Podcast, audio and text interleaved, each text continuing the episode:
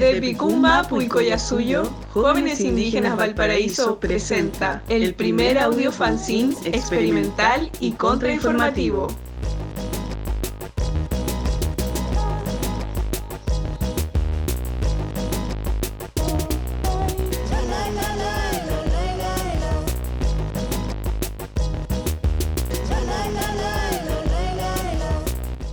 Ori, ori, ori. ¿Ori qué? 100% original, no fake.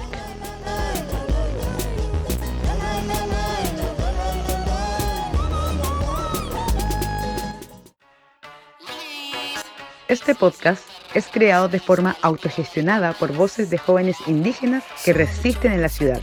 El uso de este material queda liberado siempre y cuando se señale nuestra autoría. Para seguir compartiendo y conspirando, sigámonos en las redes sociales. Jóvenes Indígenas Valparaíso.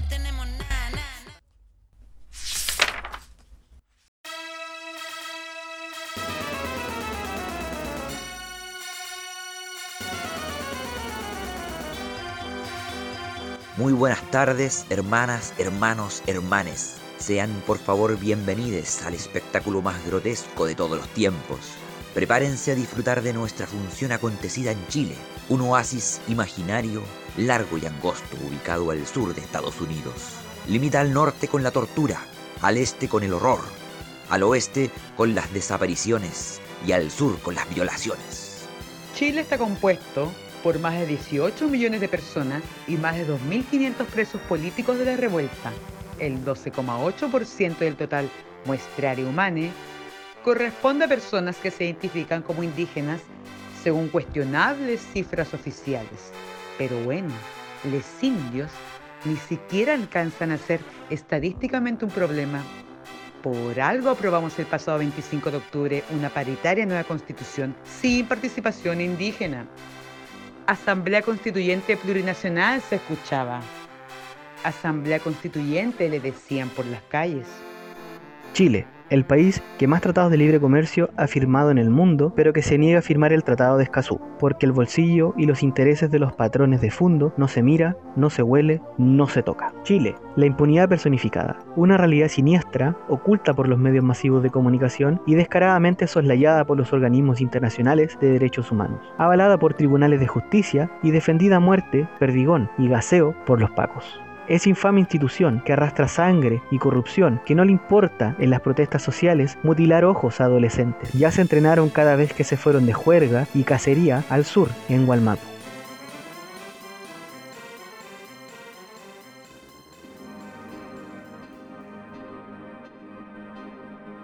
Impunidad. Impunidad susurra por los albores de esta pseudodemocracia. Es una palabra que denota la falta de castigo ante una conducta ilícita, pero más allá del parámetro objetivo y legal, es una palabra ausente de justicia y verdad. El Estado chileno tiene la obligación de condenar los delitos de lesa humanidad, pero las prácticas de una dictadura supuestamente superada siguen vigentes. La impunidad es difícil de caracterizar, pues nos alimentamos de ella diariamente cuando los matinales se deleitan festinando con delitos como fraude al fisco o financiamiento ilegal de partidos políticos, Soquimich, Penta, Ponce, Lerú, se les rebaja la multa, se les manda a clases de ética, mientras que los asesinos de Camilo Catrillanca, Alex Limón, Macarena Valdés siguen ufanándose a la espera de alguna condena imaginaria. La rabia, la impotencia de jamás ser escuchada, termina por convulsionar un 18 de octubre de 2019 siendo la primera línea las, los y les niñas del Sename, abandonadas a su más tierna infancia para terminar muertos, torturadas y abusadas, mientras son institucionalizados. Las, los y les que han corrido mejor suerte están con prisión preventiva hace un año, esperando un juicio tendencioso, criminalizador, un juicio de mentiras donde el único enemigo poderoso e implacable que no le teme a nada ni a nadie es el de Sebastián Piñera y el de todos quienes le antecedieron, aplaudidos por los partidos políticos que ni se avergonzaron de aprobar la ley antibarricadas ni la ley antisaqueos, sentenciando a muerte la protesta y el movimiento de los pueblos. Aníbal Copa Guarachi, preso político aymara, quien fue injustamente detenido en la Marcha de los Pueblos en la región de Tarapacá el 28 de noviembre del 2019 e incriminado por portar artefacto explosivo cuando en el fondo solo estaba ejerciendo su derecho a protesta social. Una injusticia racista que se vale de pruebas falsas, montajes y que considera que un joven aymara representa un peligro para esta sociedad. Fabiola Campillay, hermana de Aguita y dirigente vecinal, quien fue cobardemente atacada con una bomba lacrimógena arrojada directamente a su rostro por parte de la Yuta el 26 de noviembre del año pasado, dejándola completamente ciega. Para ella, nunca jamás habrá justicia, pues sus ojos no volverán. Deberá morderse la rabia y conformarse con intentar reconstruir su rostro y frenar una lesión cerebral. La injusticia tiene nombre, origen y rostro, y nosotros a nuestros hermanos no podemos olvidar. Estos ejemplos son una muestra más de las criminales formas de reprimir a los pueblos. A ese levantamiento nacido desde abajo, desde la desigualdad, desde las filas de esperas en los consultorios y hospitales, desde las horas extras de explotación laboral, obligadas a cumplir por un sórbito más de dignidad y terminar recibiendo pensiones miserables un levantamiento que fue impulsado por la esperanza de la juventud, quienes saltando los torniquetes del metro nos develan las trampas del modelo neoliberal enquistado en este país, auspiciado por el dictador y los Chicago Boys. Mientras los que ostentan el poder político económico se ríen con calculadora en mano de los pueblos, haciendo caso omiso de las legítimas demandas para silenciosamente seguir plantando monocultivos, robando el agua, aprobar sondajes mineros, atentando contra el salar de Atacama para extraer litio, sacrificando las comunidades y los territorios por el mal llamado progreso. La impunidad es lo que vivimos día a día por ser pobres, por ser indias, por ser negres, por ser mujer, por ser trans, por ser disidentes a la colonialidad del género, por defender nuestra tierra, por defender la vida y nuestra existencia, carajo. Estamos en tiempos de Pachacuti, carajo. Difícil, concebir la linealidad del tiempo cuando nuestras memorias nos traen imágenes de un pasado que irrumpe profundamente vivo y violento. No nos relajemos, está prohibido dormirse. Hay que seguir haciéndose cargo de toda la sangre que nos habita, de todo el conocimiento enraizado en nuestra genealogía que fue dirigido y peligrosamente intencionado hacia un olvido. Para nosotros no fueron 30 pesos ni 30 años, fueron 500 años de impunidad. Janiwa Armantasiñani, no olvidamos. Les indígenas, no olvidamos.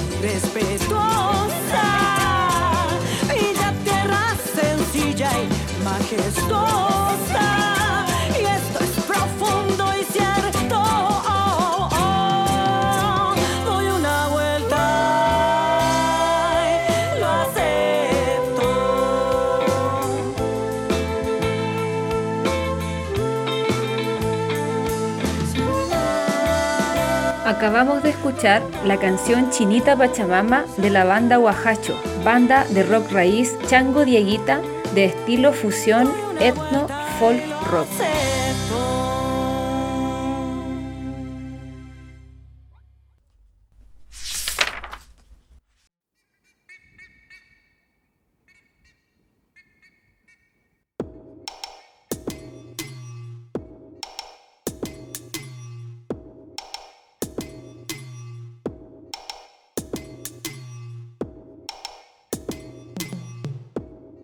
Impunidad, sin castigo. Eso significa en la lengua latina que trajo el Winca.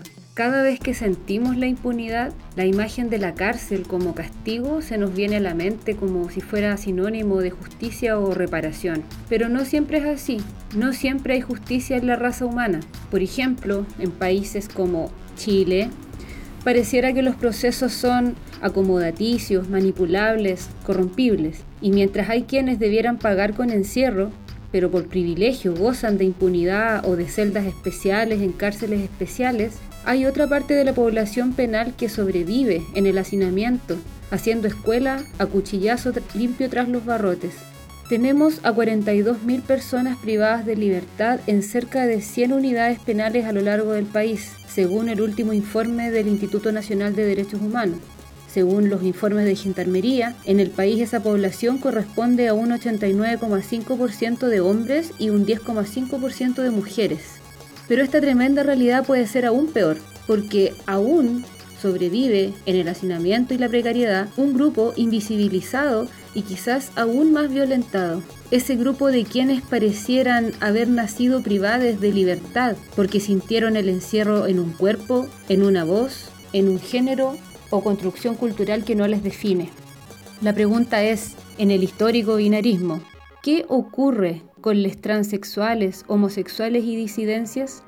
Estar preso significa además estar sometido a vejaciones y violencia sexual penitenciaria. Sentí pensando en esto, por estos días nos encontramos con un grupo o red que puede compartirnos su experiencia sobre esta realidad. Hoy queremos conocerles y conversar un poquito sobre estos temas que el sistema patriarcal legislativo deja en segundo o tercer plano de importancia a la hora de hablar de igualdad. Nos encontramos con Igor de Amigues Sin Barrotes. Te saludo y agradezco esta necesaria y honesta conversación con nosotros. Y en primer lugar, quisiéramos saber ¿Cómo se gesta o se motiva la colaboración de Amigues Sin Barrotes? Hola, eh, gracias por contactarse con nosotros eh, a modo igual de contextualización. Este trabajo de Amigues sin Barrotes parte por la relación de nosotros mismos con la cárcel, eh, desde nuestra posición de personas disidentes, mostris, en general, seres que decidimos vivir como fuera del espacio eh, normal de habitar si se quiere, en lucha igual contra lo impuesto, contra lo hegemónico y desde ahí la cárcel resulta una realidad para nosotros y encontramos la necesidad de poder apañar y acompañar a personas que están en situaciones como de olvido igual. Claro que sí. ¿Y podrías comentarnos en qué consiste su trabajo o rol para con ellas? Eh, nuestro trabajo igual consiste en entregar encomiendas entregamos encomiendas eh, semana por medio en el módulo 87 de la Cárcel de Santiago, un módulo especial para maricas trans y nuestra como motivación sobre todo es poder eh, ser un canal de comunicación para que los chiquis que se encuentran privados de libertad puedan comunicarse también, puedan dialogar, comunicar su situación y sobre todo visibilizar una realidad que está como redejada porque de por sí las personas que están privadas de libertad son temáticas que de pronto no se tratan, no se toman, no se apañan, si es que no es como desde la visión de presos políticas, eh, la otra persona igual queda como en el olvido, entonces nosotros quisimos ser canal y de una manera no asistencialista, sino más bien como entendiendo que es parte de nuestra realidad y la solidaridad entre afines y entre iguales al final. Eh, según lo que has visto y aprendido al estar en contacto con ellas, ¿cuál es la realidad o cuáles son los mayores conflictos que vive una persona disidente sexual en la cárcel? En relación a las dificultades de, eh, que tienen las chiquis particularmente, por suerte ellas están en un módulo aparte, como te contaba, entonces eh, al menos eh, eso les protege de como el relacionar que podrían tener con los otros presos que también están encarcelados. Sin embargo, la violencia igual existe, les atraviesa desde gendarmería, em, violencia física, verbal, psicológica, sexual, está presente, es una realidad en las cárceles y eh, las condiciones disidentes sufren doblemente ese tipo de violencia debido a, esta noción de su diferencia también. Eh, es compleja la situación, es difícil, sobre todo en cuanto a, no sé, por ejemplo, a las chicas trans, el recibir eh, hormonación, es una cuestión retramitada dentro, hay mucha burocracia para poder generar esa instancia, entonces son varios los factores que en sí mismo tiene el encierro y que para el chiquito disidente está en un lugar como de mayor dificultad y mayor precariedad al final.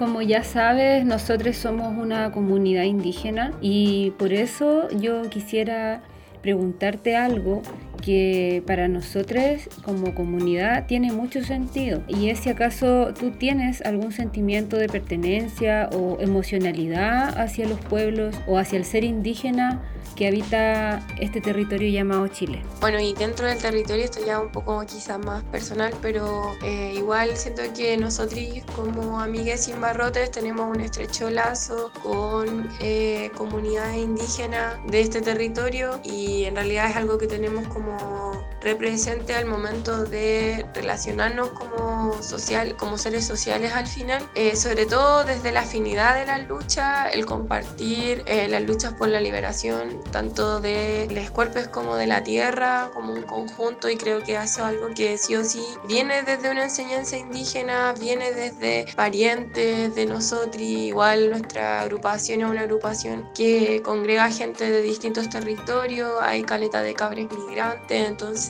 hay todo un aprendizaje colectivo desde de, distintos lugares de Aviala y sobre todo creo que es como la lucha en común, con un enemigo en común y por nuestra liberación total y de la tierra.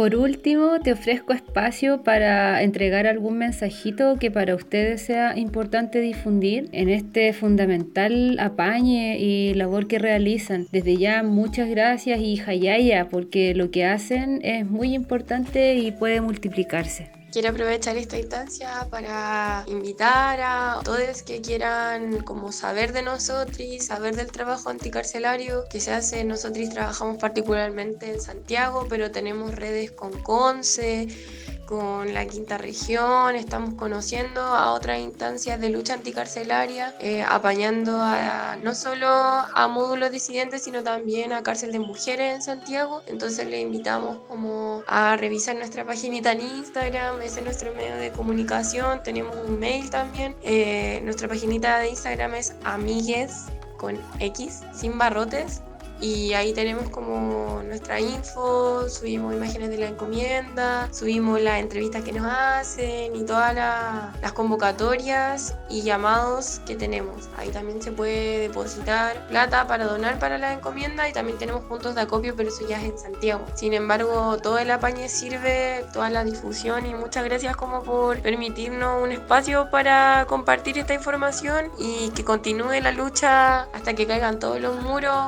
mentales y físico y nada, pues a seguir adelante y gracias por el apañe y la instancia para poder compartir lo que hacemos.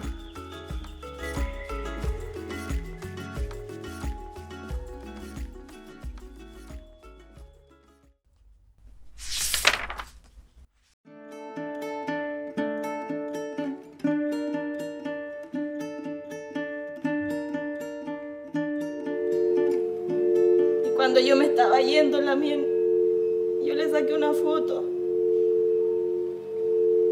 Y cuando la miré mía, yo me dije, ¿será que mi ñaña se acostumbró a esta soledad?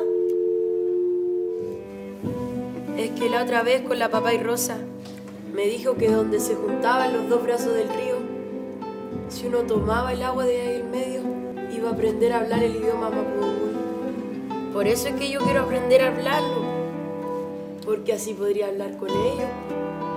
Te lo dijo tu papá y Rosa, es porque así es. Bueno, Este trabajo es contingente porque aborda tres casos de violencia en el sur de Chile. El caso de Macarena Valdés, que apareció muerta hace dos años atrás. El caso de Ada Huentecol, que es una madre que tiene a su hijo con 180 perdigones en su cuerpo. Y de las PASI, que son las patrullas de acercamiento a comunidades indígenas. Cómo la violencia traspasa y está instalada en el sur de Chile hacia nuestras comunidades mapuche.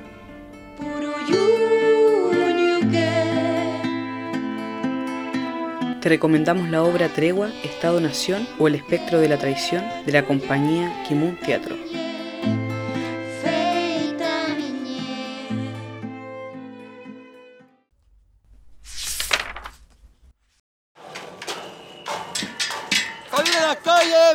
Vecinos. Hay que proteger el humedal, hay que proteger el río, el olivar que hoy en día se encuentra en peligro, producto de la intervención de una inmobiliaria que en colisión con el serbio, el mismo, quiere instalar a 900 familias arriba de un humedal, un proyecto que hoy en día arrasaría con 14 hectáreas de bosque nativo, con un río importante para la comunidad y que hoy en día también significa un recauce del río y su agotamiento, producto de que este río también es el que alimenta las aguas del jardín botánico. No podemos permitir pobladoras, pobladores, que hoy en día se siga generando proyectos inmobiliarios para gente de escasos recursos, para comités que han esperado 10, 15 años una casa digna y que a través del Serviu, como siempre, generando proyectos, solamente enriquecen a la inmobiliaria y dejan a población entera viviendo en la miseria.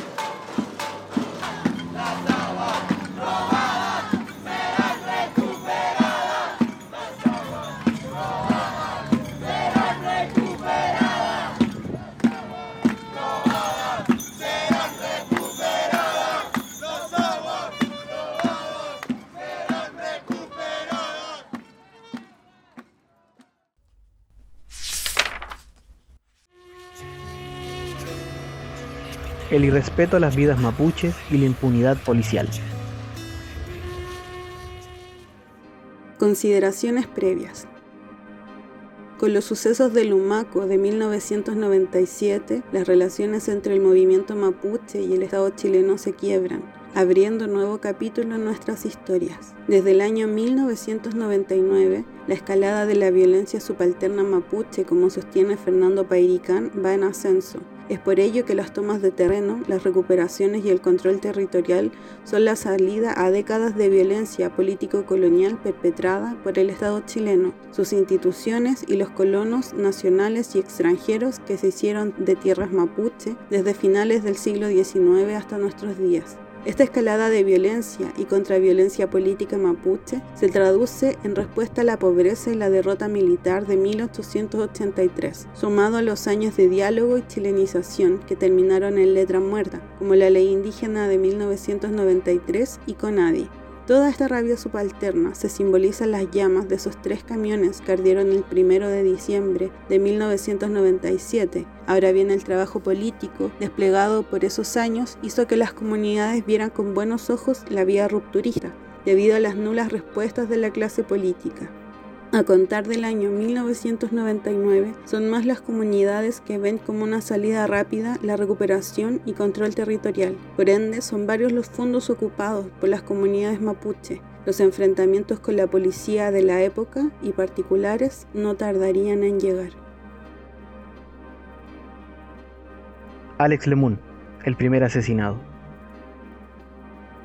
El año 2002, en la Araucanía, se despliega una operación de inteligencia a cargo del general Bernales, quien estaba al mando de la octava y novena zona de carabineros. Esta operación lleva por nombre Operación Paciencia, que buscaba encarcelar a los militantes de la coordinadora Arauco-Mayeco y autoridades ancestrales mapuche, que estuvieran apoyando las recuperaciones territoriales. Con esta operación, al corto tiempo, fueron cayendo militantes, autoridades y comuneros, al punto de tomar por medio de la fuerza la primera vida mapuche. La Operación Paciencia trajo consigo para el año 2004 un clima de paz, entre comillas, y una falsa tranquilidad. El primer mapuche asesinado por bala policial es un joven de 17 años que se encontraba con cerca de 40 mapuches pertenecientes a la comunidad Montitui Mapu de la ciudad de Ercilla, quienes hacen ingreso al Fundo Santa Alicia perteneciente a Forestal Mininco. Su nombre, Edmundo Alex Lemun Saavedra. Para dispersar a los ocupantes del fundo, la policía chilena utilizó gases lacrimógenos y balines de goma antidisturbios. En eso, el mayor de carabineros, Marco Aurelio Treuer, en medio de la dispersión, hace uso de su arma de servicio, resultando herido Alex Lemun de un tiro en la frente. El Huichafe pierde la vida un 12 de noviembre del 2002 luego de agonizar por cinco días en la clínica alemana de Temuco. En el Erugún funeral, José Yanquileo, huerquén, vocero de la coordinadora Arauco Mayeco, emite lo siguiente: Nuestro hermano murió en la lucha, por lo tanto lo reivindicamos como el primer mártir de la lucha de nuestro pueblo. Después de la muerte de Lemun, la violencia sigue en ascenso y la policía en los siguientes gobiernos se militarizaría aún más para combatir el comillas terrorismo mapuche y defender los intereses de privados que tomarían más vidas de comuneros y comuneras en los siguientes años. Camilo Catrillanca y el resultado de la miopía político chilena. El segundo gobierno de Sebastián Piñera trajo consigo una política entre comillas renovada en relación a los graves problemas de pobreza que cruzan en la región de la Araucanía. Para esto, y en medio de un gobierno, una clase política y su brazo armado, que es Carabineros de Chile, una institución cuestionada por lo ocurrido entre 2017 y 2018 en el caso Operación Huracán, donde se devela el montaje que hacía y hace la policía con comuneros en la Araucanía y Arauco, donde se buscaba nuevamente tomar presos a los militantes de la CAM y ahora se sumaba el Huaychán Aucamapu. Como sostendría Fernando Pairicán, la operación Huracán sería el corolario de la operación Paciencia. Sin duda, con este montaje, una de las policías, entre comillas, menos corruptas de la región, queda al desnudo con malas prácticas. Un segundo error de Piñera se retrata en su plan Impulso Araucanía, que buscaba sacar de la pobreza a les mapuche, pero realmente quería enriquecer aún más a las empresas. El tercer golpe político de Piñera es combatir el terrorismo mapuche por medio del Comando Jungla, policía militar entrenada en Colombia, que toma el robo común de un auto para desplegar todo su aparataje militar, tomando la vida de Camilo Catrillán Camarín el 14 de noviembre de 2018, de un disparo en la cabeza y por la espalda efectuado por Carlos Alarcón, funcionario del GOPE, en la cercanía de la comunidad de Temucuicuy. Con el asesinato de Catrillanca se ve la intención del plan de Piñera que busca proteger al empresariado, reprimir a las comunidades y respetar las vidas mapuche, similar a lo sucedido entre operación y operación, que solo trajo bienestar para los empresarios y latifundistas en desmedro de la pobreza mapuche. Tristemente, seguimos lamentando las vidas de nuestros hermanos y hermanas a manos del terrorismo de Estado y su brazo armado. Desde 2002 hasta nuestros días, los asesinatos mapuche por bala policial siguen impunes y sus asesinos libres. Marco Aurelio Treuer y Carlos Alarcón siguen caminando libres, cumpliendo condenas que al parecer son privilegios. Ambos se encuentran fuera de la institución, pero sin cumplir un día de cárcel, dejando familias incompletas y provocando daños irreparables. El caso de Alarcón es reciente, pero tiene un trasfondo. Al asesinar a Camilo Catrillanca es indemnizado con 21 millones de pesos y con una pensión de 900 mil. Al parecer, asesinar mapuche y proteger intereses de privados genera grandes réditos en Carabineros de Chile.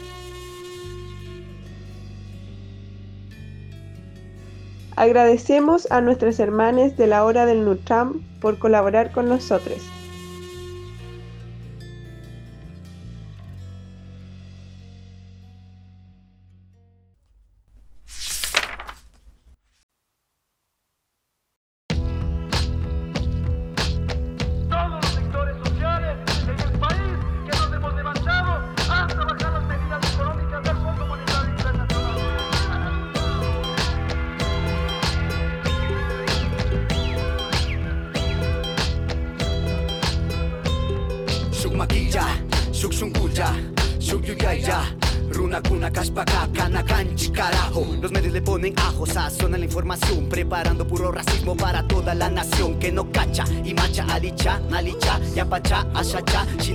Nyukanchi yaktakuna, y mashash pidanga Boom, falla, estamos preparados para la batalla Maldad, crueldad, realidad, falsedad No detienen esta lucha por la libertad Falla, que la guerra estalla. Estamos preparados para la batalla. Somos los hijos de los que murieron en manos de los pistoleros del imperio. Falla, que la guerra estalla. Estamos preparados para la batalla. Somos los hijos de los que murieron en manos de los pistoleros del imperio.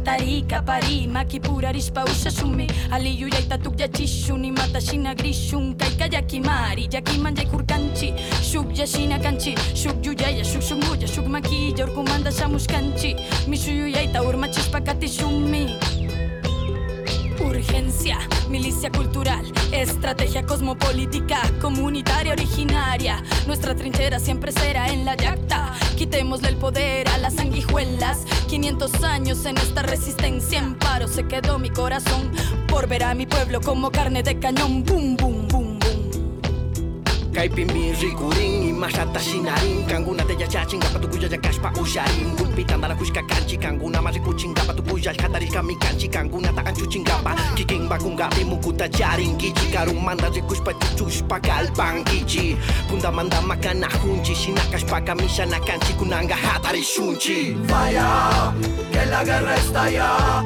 Estamos preparados para la batalla. Somos los hijos de los que murieron en manos de los pistoleros del imperio. Falla, que la guerra estalla. Estamos preparados para la batalla. Somos los hijos de los que murieron en manos de los pistoleros del imperio.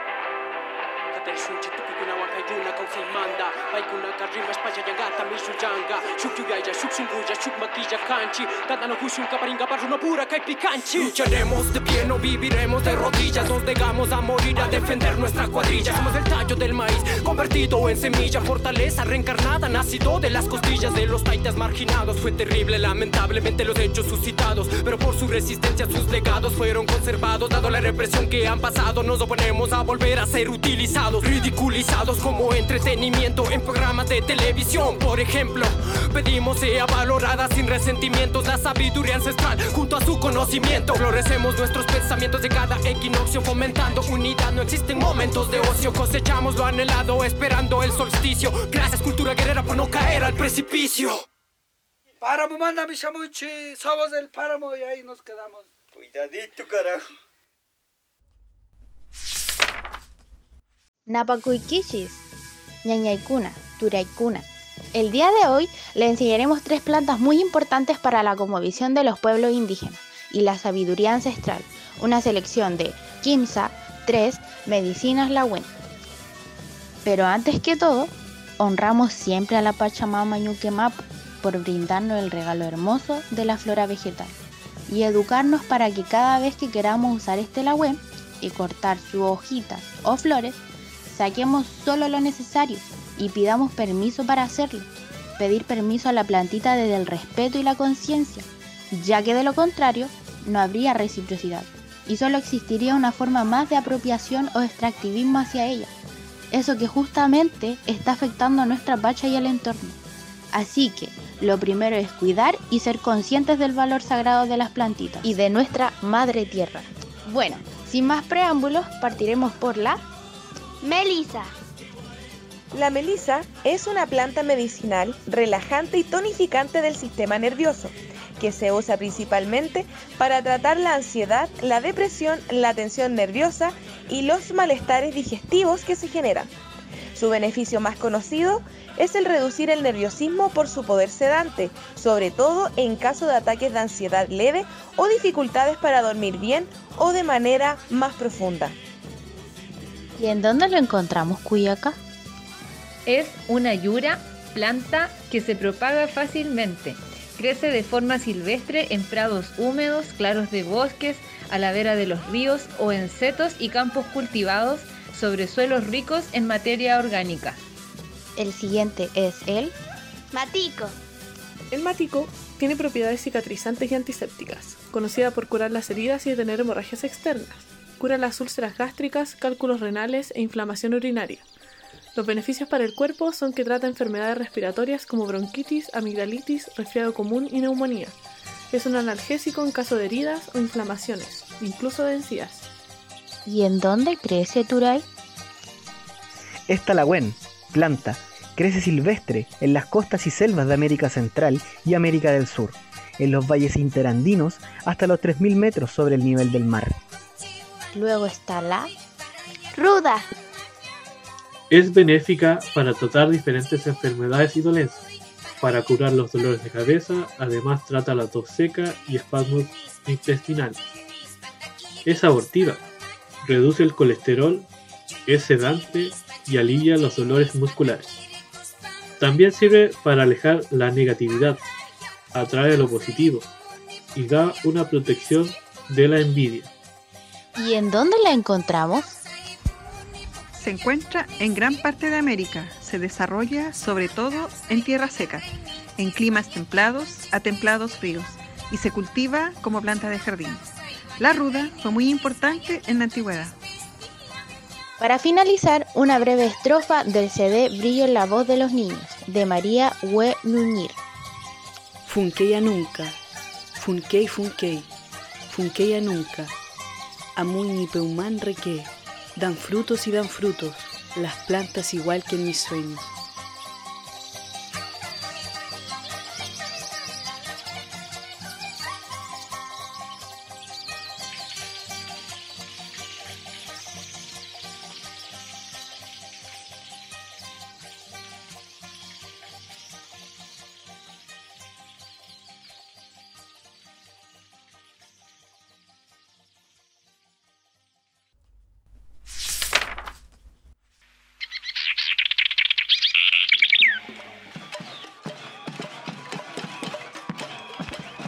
El día de hoy, 15 de noviembre, y acompañados por la energía de la luna nueva, conmemoramos un año desde el primer encuentro de jóvenes indígenas en Valparaíso. Por este motivo, nos detuvimos a reflexionar sobre lo que ha sido para nosotros este año de trabajo y cariño en comunidad.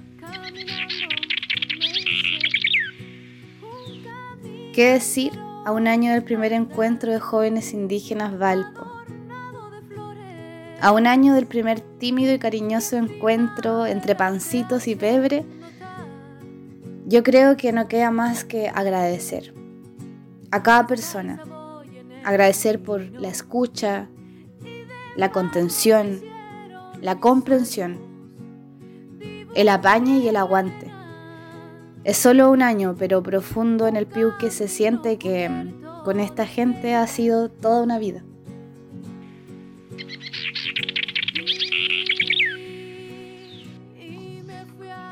Mari Mari Compuche.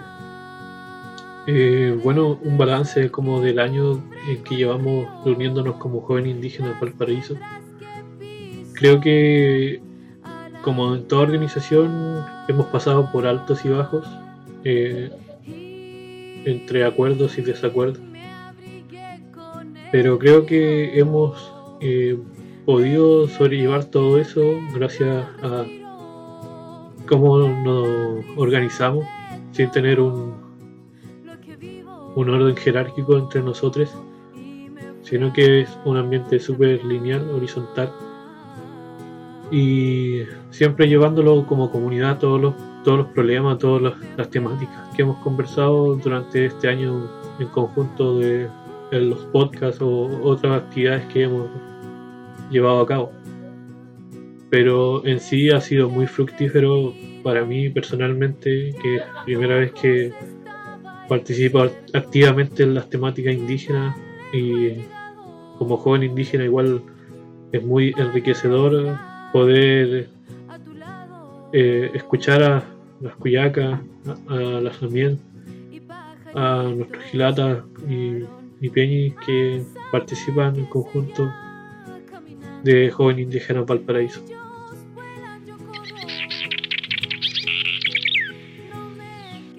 Mari Mari Puenui, Kamisaraki Masinaka. Eh, si bien yo no participé del primer encuentro de jóvenes, porque me sumé después, eh, creo que este año ha sido, ha sido tan fértil para, para nosotros como jóvenes indígenas en, en múltiples ámbitos, en lo identitario, en, en los lazos afectivos, en el trabajo territorial. Siento que, que hemos logrado una base de cariño y de confianza importante y que tenemos eh, tantas visiones en común que se hace muy bonito participar de, de esta comunidad y creo que tenemos caleta por delante y me emociona caleta también eh, pensar en, en, qué van a ser los próximos, los próximos aniversarios, ah, los próximos años que tenemos, así que nos deseo todo lo bonito.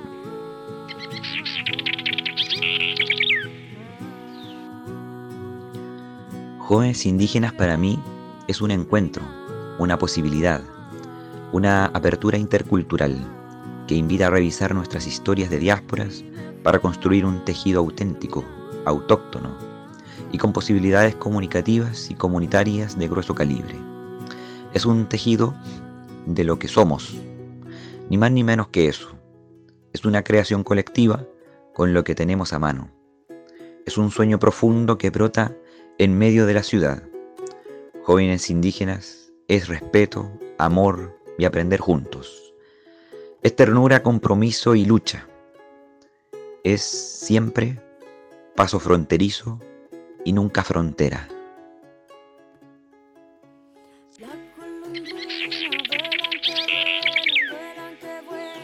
Nos toca conmemorar nuestro aniversario del primer encuentro que realizamos como jóvenes indígenas Valparaíso, en el Parque El Litre, justo hace un año, y donde mágicamente coincide con el estreno de un capítulo de Orijique, que está cargado de resistencia, furia champurriada y potencia hichi.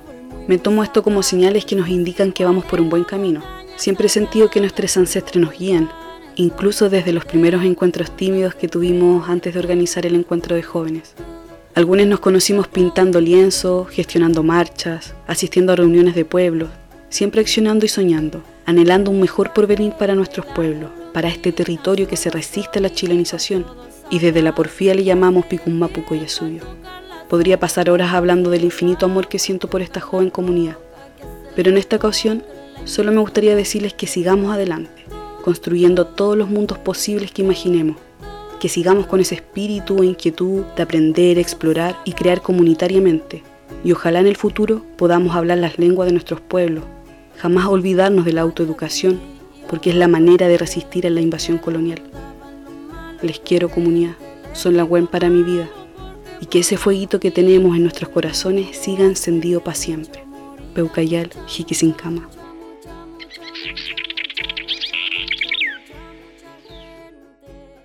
¿Y ustedes? ¿Cómo han vivido este año en sus comunidades?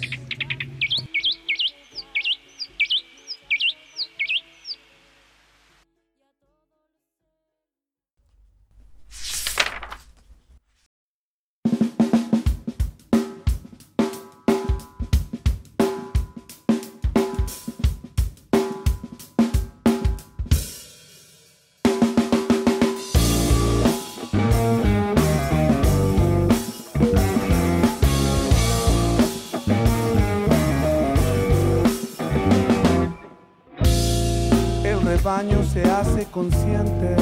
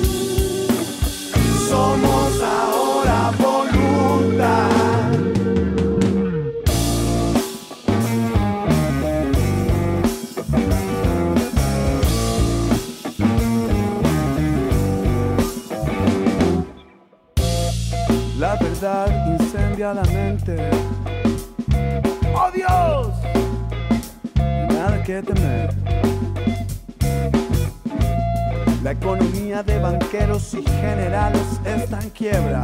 El poder del amor vence al amor por el poder. El parlamento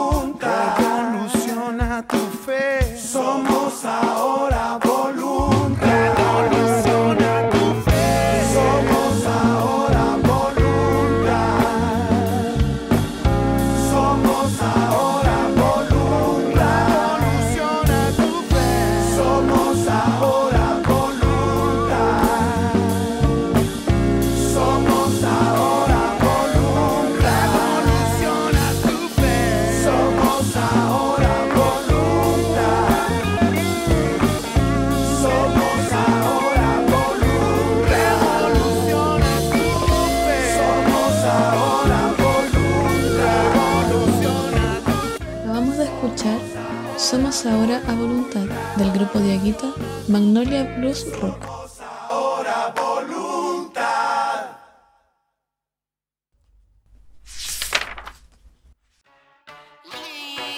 Este podcast es creado de forma autogestionada por voces de jóvenes indígenas que resisten en la ciudad.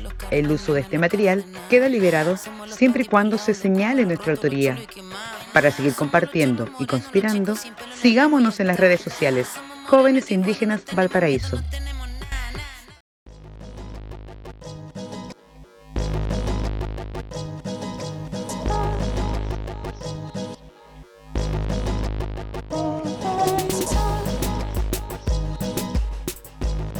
Desde Picumba, Pucoyasuyo, Jóvenes Indígenas Valparaíso presentó el primer audio fanzine experimental y contrainformativo.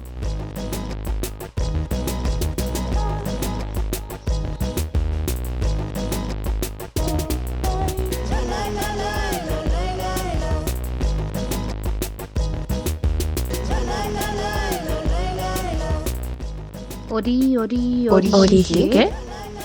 100% original, no fake.